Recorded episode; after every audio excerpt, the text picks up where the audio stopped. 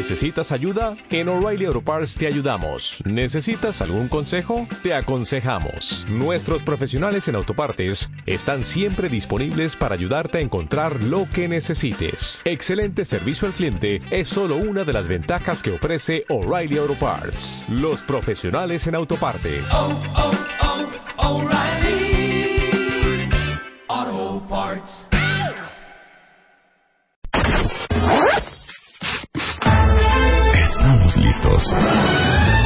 Ya regresamos. Marta de Baile en W. A las 11.39 de la mañana, pues ya se fue Eugenio, ya que vamos a despedir el live stream para todos los que nos están viendo a través de las cámaras que tenemos en el estudio. Pero eh, seguimos aquí en vivo en W Radio con el doctor Fermín Subiaurgo Márquez, laringólogo, médico y cirujano para los trastornos de voz y deglución. Y hoy vamos a hablar de papilomatosis laringea respiratoria. ¿Qué es eso? Sí, pues es un tema muy interesante. ¿Cómo estás, Marta? Qué Muy gusto estar aquí otra querido. vez con Igualmente. ustedes. Hola, Rebe, ¿cómo estás? Dímelo todo. Pues es un tema creo que muy interesante, que podemos platicar muchísimo de esto porque en general siempre se platica mucho del de la papilomatosis urogenital y de las consecuencias que tiene la papilomatosis urogenital en relación al cáncer cervicuterino y todas estas cosas, ¿no? Pero eh, mucha gente a lo mejor no sabe que ese mismo virus puede afectar otras zonas fuera del área urogenital y en este caso la vía respiratoria y puede ser pueden ser muchas partes de la vía respiratoria Claro. este y por eso se le llama papilomatosis respiratoria recurrente Ajá. eh, aunque en el 90-95% de los casos se afecta la laringe y entonces por eso también se le conoce como papilomatosis laringea. Como. Michael Douglas. Michael Sí. Douglas que recientemente eh, declaró que su cáncer había sido provocado por un humano en la garganta.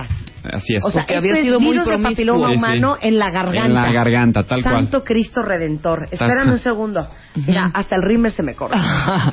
Esto significa que acabó el virus, el BPH, en tu garganta. Sí. Mi primera pregunta es, ¿cómo llegó ahí? Pues obvio, Marta, ¿cómo que cómo? ¿Me permites? Estoy hablando con el doctor. Pues mira, es muy buena tu pregunta y no siempre es tan obvio como... ¿No? no, no siempre, porque por ejemplo, si yo les dijera que hay un número muy grande de niños que tienen papiloma laringeo o papiloma respiratorio, niños de un año, dos años, tres años, entonces ahí a lo mejor uno piensa pensar, bueno, Pues ¿cómo sí, fue que ¿cómo- cómo? fue que llegó ahí? Y entonces ahí por eso es importante diferenciar entre la papilomatosis que se genera o se origina en la niñez y la papilomatosis que se presenta en la vida adulta o que, o que inicia en la vida adulta. ¿Por qué? Porque los dos, a pesar de que los dos están originados por el virus del papiloma humano, el comportamiento es muy diferente entre uno y el otro. En los niños, por ejemplo, es muy agresivo, tristemente. Es muy agresivo en cuanto a la velocidad que crece. Y ahorita podemos platicar un poquito de eso, pero entonces, si, si pudiéramos separar en estas dos, entonces a lo mejor primero sería interesante preguntarnos, bueno, ¿cómo es que a un niño que ni culpa tiene de nada le llega un virus de papiloma ahí. Y esto es, eh, hay varios factores que aumentan mucho el riesgo. Y esto es, obviamente, que la mamá esté infectada con VPH, que tenga, eh, muchas veces, bueno, no, no todo mundo tiene necesariamente enfermedad activa en cuanto a que no se ven lesiones, ¿no? Este, los condilomas famosos o este tipo de lesioncitas, pero pueden tener el virus por ahí escondido. Y entonces, el momento que el niño nace, y aquí normalmente es a través del canal de parto, o sea, son partos vaginales, Naturales. Se asocia más a que sean primogénitos, que sean el primer bebé de, de- de esa mamá, que sea por parto vaginal y que la madre haya tenido, bueno, sea, obviamente muchas parejas sexuales aumenta el riesgo. Y habitualmente madres en promedio de los 20 años, más o menos 5 años, son el grupo de mayor riesgo que puede llegar a contagiar a un bebé que nace a través de canal de parto no es por la edad necesariamente, sino porque habitualmente pues están sexualmente activas y más en, ya recientemente en últimos años en edades muy tempranas. Entonces, eh, mujeres que, que han tenido muchas parejas sexuales, obviamente aumenta el riesgo de contagiarse con VPH, que tienen lesiones ya pre- presentes a, ni- a nivel urogenital, que los niños nacen a través de, de canal de parto, el, el virus está vivo en las mucosas, ¿no? En todo lo que cubre el cuerpo por dentro le llamamos mucosa. Y entonces ese virus está ahí pegado y a la hora de un parto, pues es una situación traumática, ¿no? Donde hay poquito de sangre, hay desgarros, hay lesiones. Ese virus se suelta de su sitio y, y digamos que se vuelve un poquito volátil en la zona tan, tan, digo, son espacios muy pequeñitos por donde sale la cabeza del bebé. Y entonces en esas primeras respiraciones o inhalaciones del bebé, ese virus volátil entra a la vía respiratoria y se pega en alguna mucosa que ande por ahí. Y la vía respiratoria está cubierta por mucosa, ¿no? Ahora, ¿por qué específicamente le gusta la laringe o por qué específicamente le gustan las cuerdas vocales? Y es porque, eh, si ustedes se acuerdan, en el, en el BPH urogenital se supone que el virus le gusta pegarse en zonas que, que le llaman de transición, que son donde, imagínate que un epitelio, que es unas celulitas, cambian de un lugar a otro. Es como si les pongo el ejemplo de, tienes tu terraza con jardín y luego viene cemento. Justo en la unión del jardín con el cemento, esa es una etapa de transición. Entonces, el epitelio, las células del cuerpo tienen también ese tipo de transiciones en, en diferentes partes. En, la, en el cervix es una de las zonas y en las cuerdas vocales es otra. Y entonces les gusta ese tipo de situaciones, se pegan ahí y entonces ahí, ¿qué va a pasar? Puede que el virus esté ahí y ya no pase nada y que se quede dormido o latente durante tiempo, o bien que empiece a reproducirse y se forman estas lesioncitas que se pueden formar en el área urogenital, pero en las cuerdas vocales. Bueno, y, y ahorita ni, ni estén así de, bueno, están hablando de niños a mí, ¿qué? No, pero ahorita No. vamos a hablar del sexo oral, chulitos. Sí, claro. A ver, pero espérame. Número uno, por eso es tan importante, y hemos hablado mucho en este programa de eso, que vacunen a sus hijas de 9, 10, 8, 11, 12 años con la vacuna del virus de papiloma humano, para protegerlas a ellas, para proteger su cervix, pero también para proteger el día que vayan a tener hijos. Por supuesto. Porque, ojo, alguien que está embarazada y tuvo un bebé y le contagió VPH es porque seguramente nunca fue el ginecólogo y nadie se dio cuenta que esa mujer tiene VPH. Sí, sí, no, por lo- hay much- muchísimas mamás que al momento que le dicen, oye, tu bebé o tu hijo o tu hija tiene papilomatosis respiratoria, y lo más probable es que tú lo tengas y se hacen pruebas y lo tienen, entonces salen sorprendidas. Dicen, hijo, yo no, yo no sabía. Ahora, así como te platico eso, existen casos, son muy raros, pero existen casos de bebés que nacieron por cesárea Sí. y que tienen BPH. Entonces ahí empiezan diferentes teorías en relación a en dónde está este virus. A veces puede estar a lo mejor en ¿Cómo un líquido amniótico, en diferentes zonas que a lo mejor no, no pareciera lo obvio. Y existen casos de bebés que nacieron por cesárea, que las mamás no tuvieron, no tienen BPH y que tienen papilomatosis respiratoria.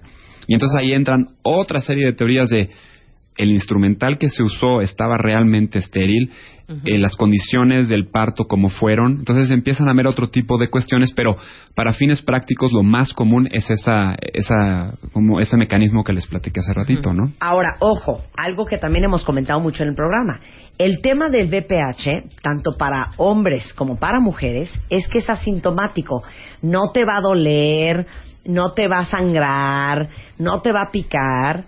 Simplemente son estas verruguitas que si uno no se está viendo su ahí, no se va a dar cuenta que las tiene. Y si uno no se va a revisar, no se va a dar cuenta que las tiene, porque eso lo va a ver un ginecólogo, probablemente lo puede ver uno si agarra un espejo. Totalmente. Pero igualmente las mujeres. Perdón, lo que voy a decir, pero lo voy a decir tal cual va, porque va tu salud de por medio. Oigan, antes de meterse con alguien, por lo menos revísenle el pene. Porque muchas veces dices, oye, pero pues mira, va a traer un condón, ¿a mí qué? Pero también en la base del pene puede haber BPH en, en- en- en un hombre. Sí, sí, Claro. y BPH en el hombre es común, no tan común como en las mujeres, pero por Pero también es supuesto, común, ¿no? claro. por supuesto que, que ahí está el virus, ¿no?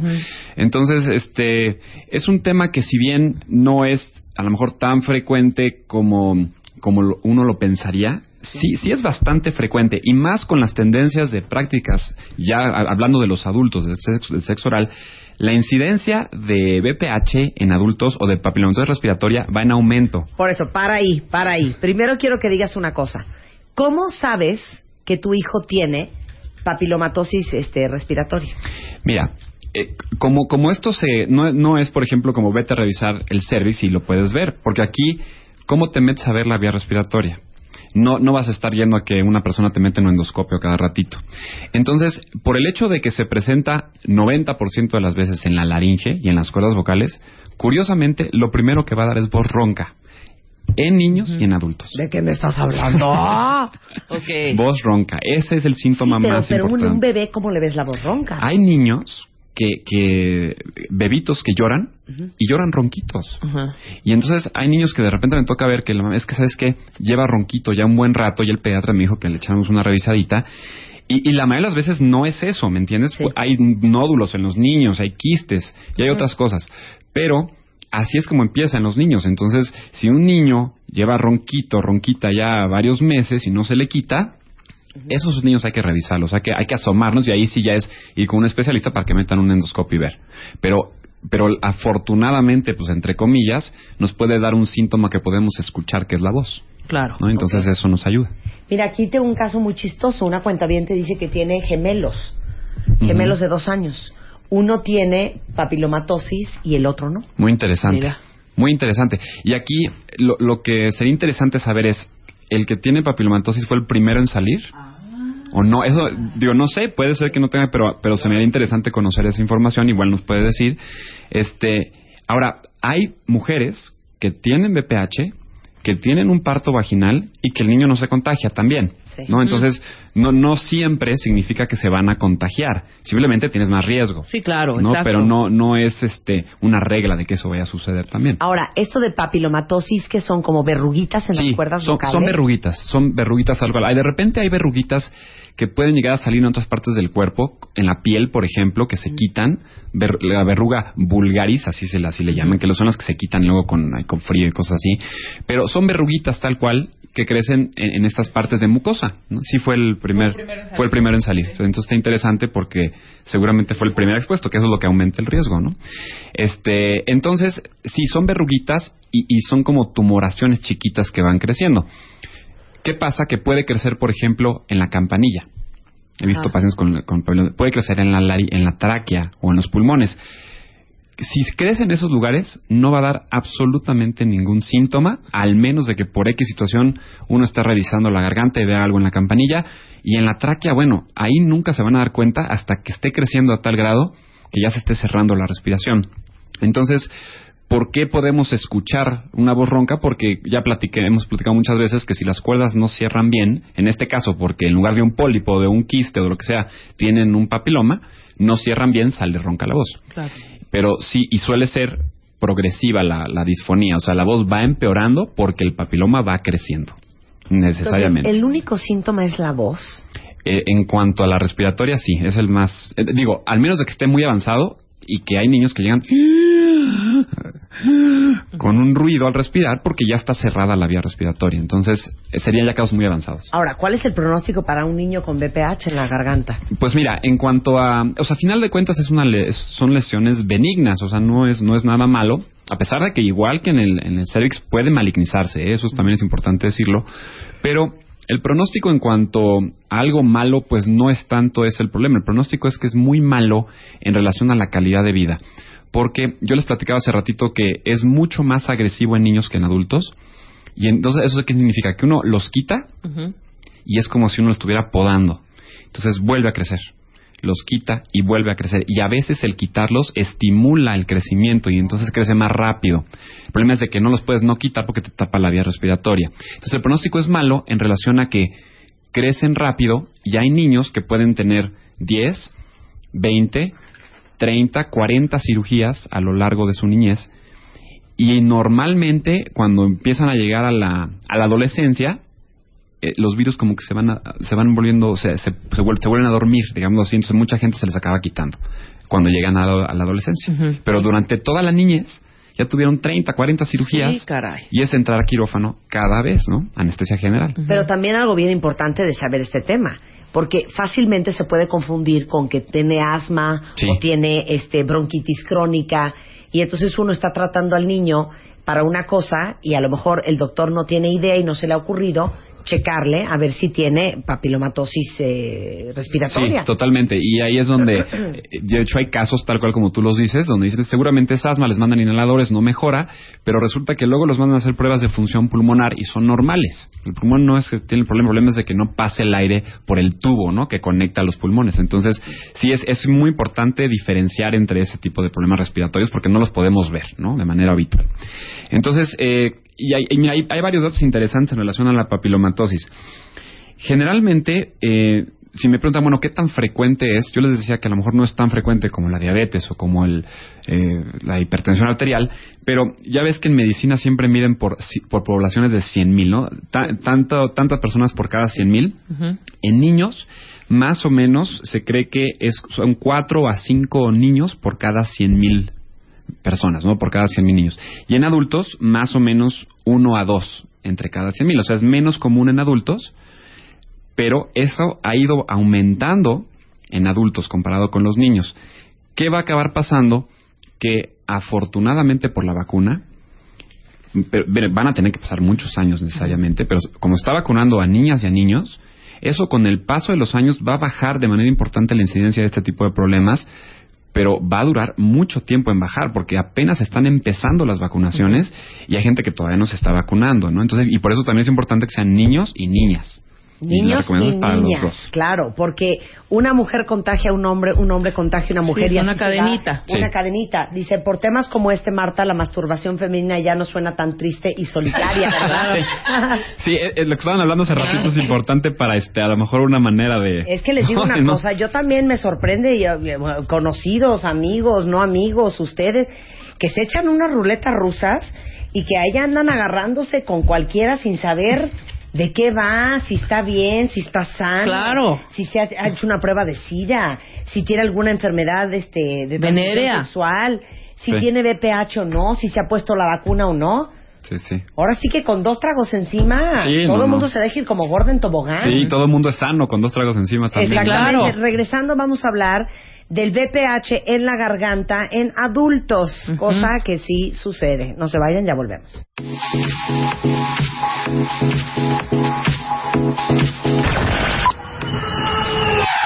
Ya regresamos.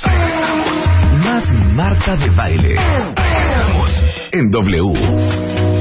Estamos hablando de papilomatosis en las vías respiratorias. O sea, básicamente virus de papiloma humano en las vías respiratorias. Y antes de pasar a la parte de adultos, porque acabamos de terminar de hablar de cómo se contagian los niños al nacer, pregunta aquí una cuenta ¿hay algún estudio para saber si tu hijo tiene papilomatosis en las vías respiratorias?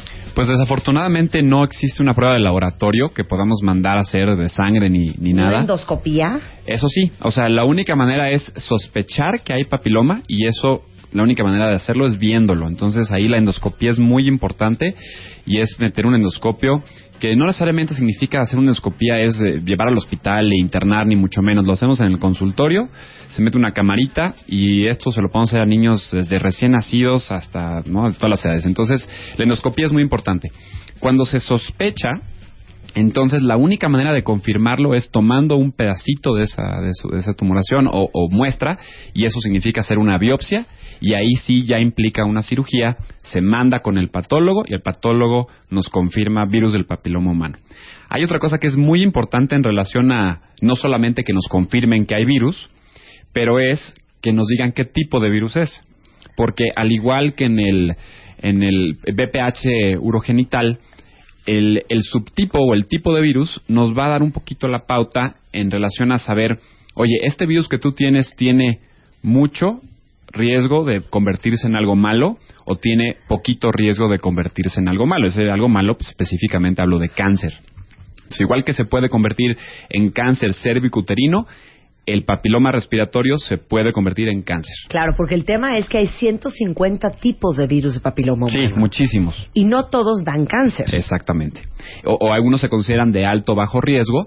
Y, y aquí eh, los mismos tipos o lo más, los más frecuentes de virus de papiloma humano en, en la vía respiratoria son los que se presentan también en el cervix, que son el 6, el 11, el 16 y el 18. Y de ahí puede haber otros más como el 30, el 31, 32, 50 y tantos. Este, y, pero coincide que son los mismos, ¿no? Entonces, pues finalmente se transmite finalmente el mismo tipo de virus. Miren, el caso de Michael Douglas, que él dice que le dio cáncer por un virus de papiloma humano maligno en la garganta. ¿Cómo llega BPH a tu garganta? Dilo con todas sus letras, Fermín. Bueno, pues ahí también hay dos teorías, ¿no? Vamos a empezar por la. Pero él sí dijo que había sido muy promiscuo. Él sí dijo. Sí, él siempre lo aceptó, la verdad, de las cosas. Este, no sé, la cantidad de películas que hace con ese tipo de cosas o, o por fuera, pero el, el hecho es de que esto que yo les platicaba, que el virus a veces se puede contagiar a la hora de nacer y que se puede quedar dormido o latente, puede pasar. Entonces puede quedar dormido o latente y en la vida adulta, por alguna situación se activa. ¿Por qué puede ser? Porque se estimula por, por ejemplo, el cigarro o porque se estimula por con- contacto con otro virus de papiloma humano. Entonces, eso puede ser una de las teorías. Pero lo más probable es que sea directo por sexo oral. Tal cual, ¿no? Y, y entonces, este, pues e- e- eso, es- eso es realmente lo- la teoría más aceptada. Pero sí quiero mencionar la, la primera también, porque eso puede generar problemas, especialmente cuando llegan pacientes con sus parejas o eh, con sus esposas, eh, el, el que no piensen automáticamente que es por eso, ¿no? O sea, sí existe la otra teoría y es importante decirlo, porque entonces ahorita a lo mejor hay pacientes que tienen papiloma y oye, me dijo el doctor que era por el virus y ahora resulta que no, no, no lo no tomen que es necesariamente por eso, pero sí es uno de los factores de riesgo más importantes. Ok, entonces es porque yo le hice sexo oral a un hombre que tenía virus de papiloma humano o porque yo le hice sexo oral a una mujer que tenía BPH. Sí. Claro. Mucho más frecuente que tenga BPH los hombres. En adultos, en los niños es igual niños y mujeres, ¿no? Porque finalmente acaban pariendo igual niños y mujeres. Pero en adultos es mucho más frecuente papilomatosis respiratoria en hombres que en mujeres. ¿Por? Yo creo que debe de ser, Marta, por el sexo oral, porque el, el contacto directo de la boca del hombre, pues es mucho más directo que a lo mejor lo que se... Y, y está la mucosa, acuérdense, hablamos de la mucosa. No es lo mismo la mucosa que el epitelio o la piel que Del tenemos pene. del pene. Entonces, por eso es que es más frecuente en, en hombres, ¿no? O sea, el contagio Para de que vayan hombre. viendo dónde pone su boquita, chulitos. Claro. Sí, y este, y bueno, y, y entonces, por eso es que entonces en adultos es a veces más común también encontrar BPH, por ejemplo, en campanilla, en cavidad oral, este, y bueno, y finalmente en cuerdas vocales que sigue siendo el lugar de más frecuencia, por mucho, ¿no? Pero miren, aquí, eh, y eso es lo que también hemos platicado muchas veces en relación a la voz ronca, ¿no? O sea, no, no se trata de, pues sí, o sea, hay mucha gente que tiene nodulitos y pólipos, que es lo más común, son las lesiones benignas, pero es justamente por papilomatosis, justamente por cáncer, por ese tipo de cosas que si alguien tiene la voz ronca y dura más de tres, cuatro semanas con la voz así, váyanse a checar. ¿no? Claro. O sea, vayan con alguien que les revise, por lo menos diga, oye, ¿sabes qué? No tienes nada de eso, pero si logran detectar algo de eso a tiempo, les va muy bien, en particular hablando de cáncer, ¿no? En adultos igual es latoso el, el BPH porque vuelve a crecer, lo quitas y vuelve a crecer. Hay más de 20 tratamientos para el BPH, más de 20. Hay que los derivados de los vegetales, que el antiviral, que la inyección de esta cosa, que eh, medicamentos que se ve que disminuyen replicación. Hasta ahorita ninguno funciona bien. ¿Por qué? Porque no hay cura. No hay cura para el BPH. ¿Qué pasa? Cuando el virus, a final de cuentas, decide irse a dormir otra vez, es cuando se va a quitar. Entonces, en los niños es alrededor de la adolescencia, generalmente, y en adultos, quién sabe, pueden pasar años y no se les quita y de repente se les quita, ¿no? Ahora, ¿qué pasa con todos los tratamientos que hay? Que ahorita las técnicas que hay de cirugía y que se usa láser y usamos diferentes tipos de cosas, lo que tratamos de hacer es no es curar, es alargar ese intervalo de tiempo entre que aparece un papiloma y vuelve a aparecer. Entonces, podemos alargar y en adultos en particular lo que se ha podido hacer es tratar de evitar que vuelvan a entrar a quirófano. ¿Eso cómo? Quitando la mayor parte de los papilomas y después en el consultorio metemos una camarita por la nariz y por ahí metemos el láser con anestesia local y entonces tratamos de ir, eh, pues ahora sí que Limpiando. en el momento que salen. Claro. Porque ¿cuál ha sido el problema a lo largo del tiempo? Que se vuelven a meter a quirófano los niños y los adultos cuando ya están hablando así y cuando ya están respirando Cuando ya así. está muy, muy. Entonces, eso es Avanzado, Eso pues. sí es lo que ha cambiado, si lo podemos decir como avanzado entre comillas, es que ya no necesariamente hay que estar metiendo tantas veces a los pacientes a quirófano. Oye, ¿y el, ¿y el contagio puede ser al revés? Pregunta un cuentaviente. O sea, del cervix, de la garganta al cervix.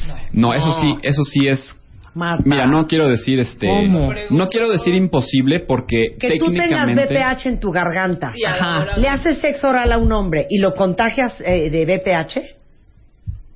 Sí, ¿no? Mira, Sí. Ah, ¿verdad? Claro, no, yo Ah, pensé que al revés. que al no, revés. mira, técnicamente se podría, si tú tienes virus de papiloma humano activo en la zona que entra en contacto pues con el área genital o la mucosa, ¿no? Pero, por ejemplo, si, le- si yo les digo que en la cavidad oral, que generalmente es en la, en la campanilla, digo, yo no sé cómo, bueno, sí, igual Perdón. hay gente que puede, pero yo no sé Así cómo.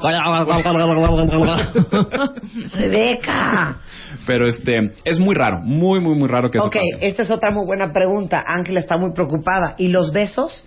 Ah, O esa sea, es buena pregunta. Si alguien tiene BPH en la garganta, te da un beso, ¿te da a ti? No, esténse tranquilos que si su pareja tiene BPH, se pueden dar besos. No, ya desde ahí ya no sería mi pareja. Sí, no, no. Sí, no. No, porque les, les digo esto porque sí hay personas que vienen con sus parejas y preguntan todas esas cosas. Por supuesto que se pueden dar besos. Aquí el chiste es de que el virus que está en las cuerdas tendría que salir vivo, flotando y transmitirse a la vía respiratoria. No, o sea, es que yo pre- prefiero no, ¿eh? Porque esas cosas pasan. sí, pasa. de- Nunca lo habíamos visto, Sí, fíjate. claro. Fíjate que ahora pegó aquí. Nunca se había visto ese caso. Caso Sí, excepcional. No. pero sí es muy, eso es muy difícil que suceda. Y, y de hecho, hay hasta estudios muy interesantes de qué pasa en quirófano a los que quitamos BPH con, especialmente con láser, porque finalmente sale humo a la hora que lo estás quitando. Sí. Entonces, no, eh, eh, no hay contagio de ese mismo humo a personal médico. Por ejemplo, a pesar Claro. de eso se, se toman humo precau- respirado, pues. Sí, Sí. se toman precauciones obviamente muy especiales, claro, ¿no? claro. Pero este sí, no hay contagio porque el momento que se despega de su zona se, se muere el virus, Sí. al Ajá. menos de que sea a, a través de canal de parto. Ok, Claro, claro. ahora va otra pregunta.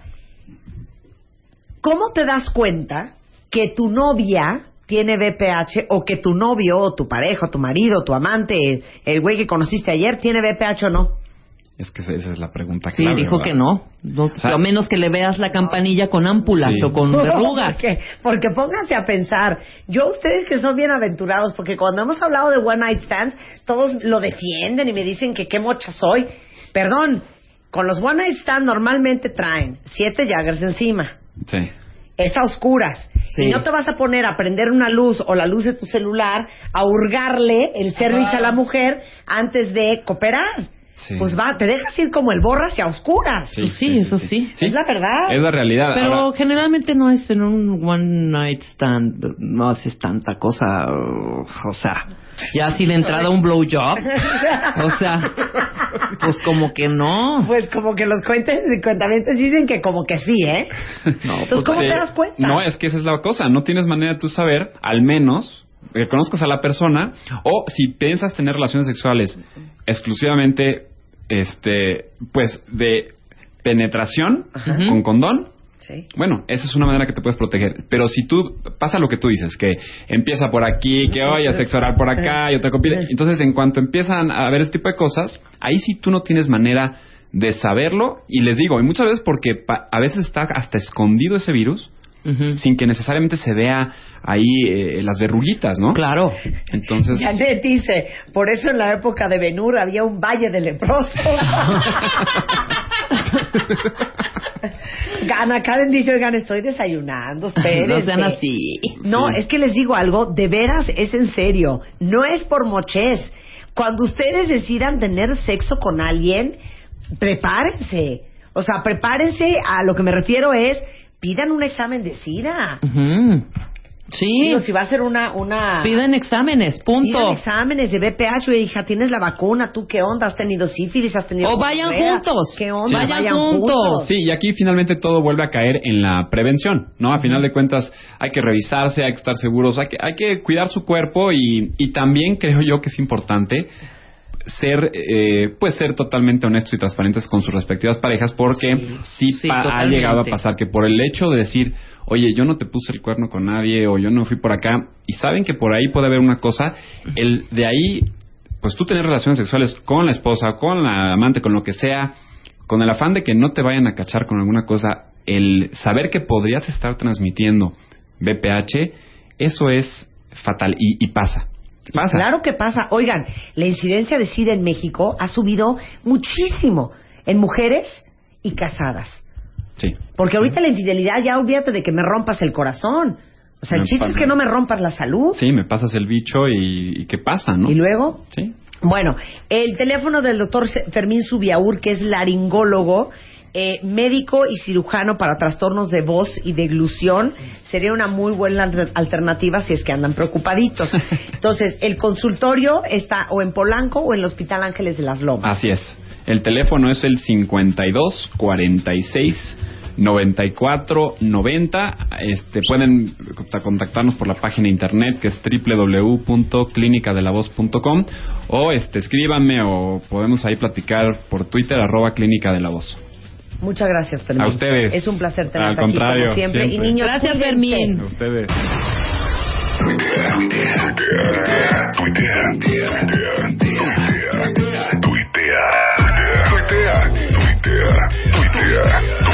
Arroba Marta de Baile. Tuitea. Arroba Marta de Baile. Marta de Baile en W.